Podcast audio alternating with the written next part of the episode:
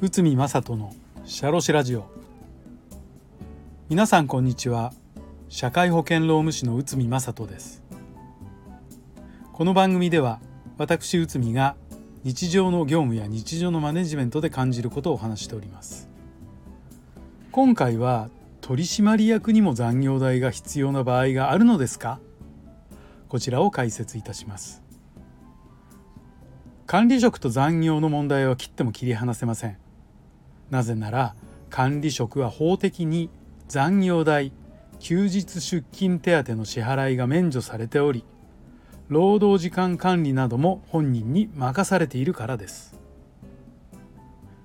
有名な裁判で日本マクドナルド事件平成20年1月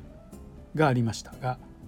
この裁判で店舗の店長は管理職ではなく法的には一般社員と同じであり未払いの残業代の支払いが命令されたんです。そしてこの裁判から名ばかり管理職という言葉が生まれてまあ現在にも使われているのです。この裁判では店長という肩書きだけで管理職として判断をしているのではなく実際の働き方や労働条件を見て総合的に判断されました。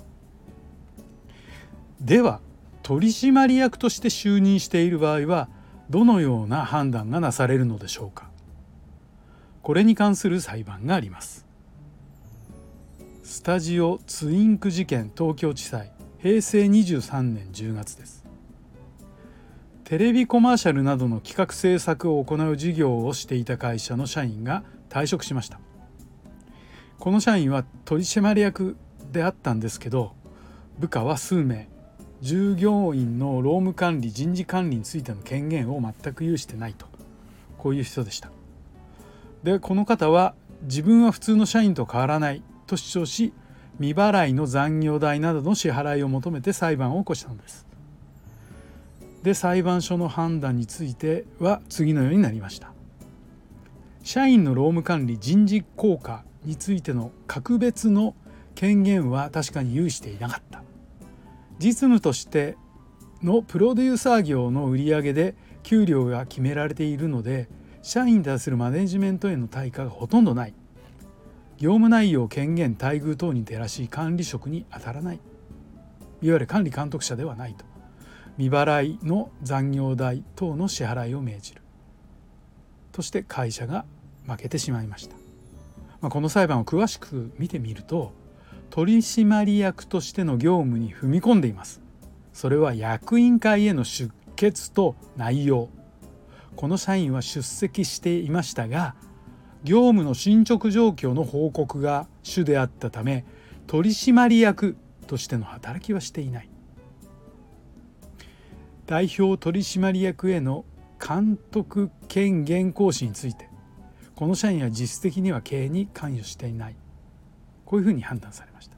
このように形式上取締役となっていても実際には名ばかりであれば社員とみなされて残業代や休日出勤手当の支払い対象となる可能性があるのです。いくら取締役と名乗っても内容が伴わないと否定される可能性があるのです。名ばかり管理職だけではなく名ばかり取締役にも注目が集まっているのも事実です。したがって管理職取締役に該当するというためには単に管理職取締役では認められず業務の要態与えられた権限労働時間に対する裁量待遇等を実質的に見て判断されます。さらに注意するポイントとして社員が取締役に選任される場合従業員兼務取締役となる場合が多いでしょうが単なる肩書きだけでは法的には取締役とは認められないのです。はい。ということで、えー、と今回は取締役にも残業代が必要な場合があるのですか？こちらを解説いたしました。本日もお聴きいただきありがとうございました。